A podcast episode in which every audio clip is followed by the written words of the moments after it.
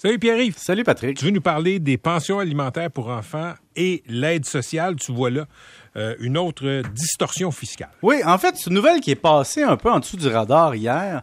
Disons que le gouvernement a réalisé que lorsqu'une personne paie une pension alimentaire pour enfants à un prestataire d'aide sociale, il y a une espèce d'injustice en disant c'est pas parce que ton ex t'envoie de l'argent pour tes enfants que toi, ta vie va bien puis tu peux payer tes affaires. Et donc, le gouvernement dit, garde, on va faire passer le paiement accepté puis pas calculé dans tes revenus pour te verser l'aide sociale de 350 par mois à 500 par mois. Donc, dans le fond, le gouvernement dit, pour les prestataires d'aide sociale, si vous recevez de la pension alimentaire pour enfants de votre ex-conjoint ou conjointe, il y a un plafond ou un montant qui n'est pas inclus dans le calcul pour vous enlever de l'argent. Ce qui est logique, OK, on écoute ça, ça va. Mhm. Mais ce qui est drôle, là, Patrick, c'est pour les autres personnes, les contribuables, quand ils reçoivent des pensions alimentaires pour enfants de l'ex-conjoint, il n'y en a pas de plafond pour l'ensemble des programmes. C'est complètement défiscalisé. Et tu sais pourquoi? Pourquoi? C'est à cause de Suzanne Thibodeau. Oh, ça faisait longtemps que je n'avais pas entendu le nom de Connais-tu. Suzanne Thibodeau? Mais C'est- elle, elle s'était battue, je pense, pour les pensions alimentaires, Oui. non? Ouais, Dans les ça. années 90, elle est en Cour suprême, puis elle dit Excusez-moi, là. Elle n'a pas eu gain de cause, mais elle a fait quand même changer les choses. Elle dit Mon ex me verse une pension alimentaire pour mes enfants.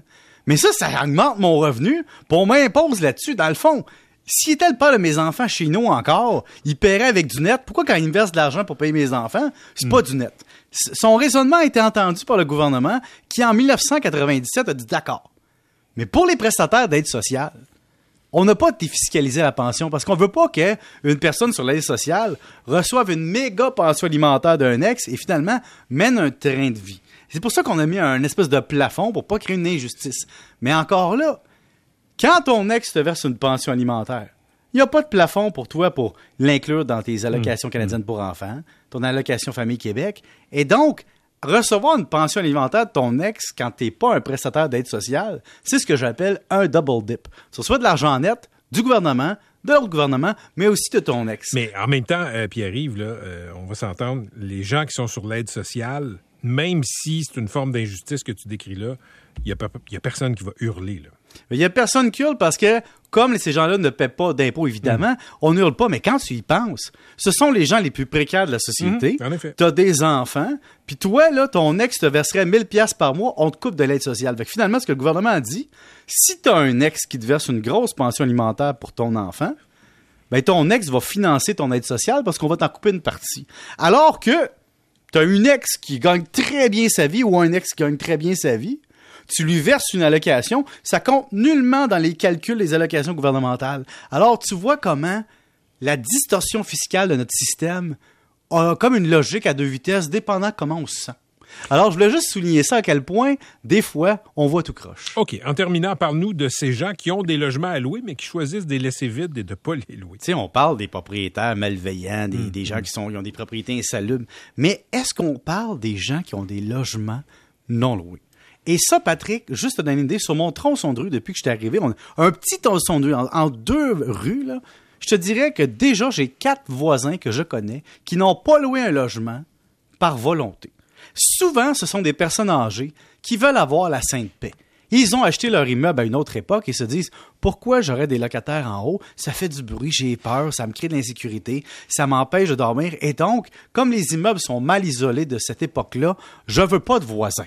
Alors, il y a ça. À Montréal, il y a une portion du parc immobilier vide pour la sainte paix. Après ça, la fiscalité encourage ce genre de comportement-là parfois. Par exemple, une personne jeune comme moi, Patrick, se dit, ben écoute, mon revenu de loyer, avec les taxes, euh, les, les, ra- les travaux, l'entretien, l'intérêt sur la dette surtout, je vais être compensé par des dépenses, je vais payer moins d'impôts sur le revenu de loyer. Mais une personne âgée qui son building est payé, elle se dit, tout le loyer que je vais chercher, ça, s'ajoute à mes revenus, ça peut influencer ma prestation de sécurité de vieillesse, ça peut faire plein de choses, ça peut influencer mon impôt, et donc, c'est moins rentable que pour un jeune, pour moi, d'avoir un locataire. Et surtout, il y a aussi la question de quand tu es âgé puis tu un locataire long terme, tu sais qu'à partir qu'il y a 70 ans, tu as moins de raisons de l'expulser pour mettre tes parents ou tes enfants. Tes enfants sont rendus adultes et donc tu as moins d'opportunités de reprendre le logement. Donc, si tu un mauvais locataire, ça se peut que tu l'aies jusqu'à la fin de tes jours, puis qu'il empoisonne ta fin de vie. Donc, il y a des gens qui préfèrent ne pas en avoir. Et après ça, il y a tout le segment des gens qui optimisent leur affaire, qui disent Écoute, mon immeuble, c'est un duplex, je vais partir dans 3-4 ans. Si je laisse rentrer un locataire à un certain prix, j'enlève une valeur marchande de revente à quelqu'un qui voudrait le reprendre pour se faire une maison pour accueillir sa mère ou son père. Donc, il y a ça qui embarque. Et finalement, tous les projets de transformation, les immeubles présentement, ironiquement, qui sont pas habités, se vendent avec des primes parce que les promoteurs de conversion n'ont pas besoin de payer le locataires pour les sortir de là. Et, et c'est fou. Puis il y a les assurances aussi, Patrick. Des fois, tu as des vieux logements qui te coûteraient 150 000, 200 000 par étage à rénover.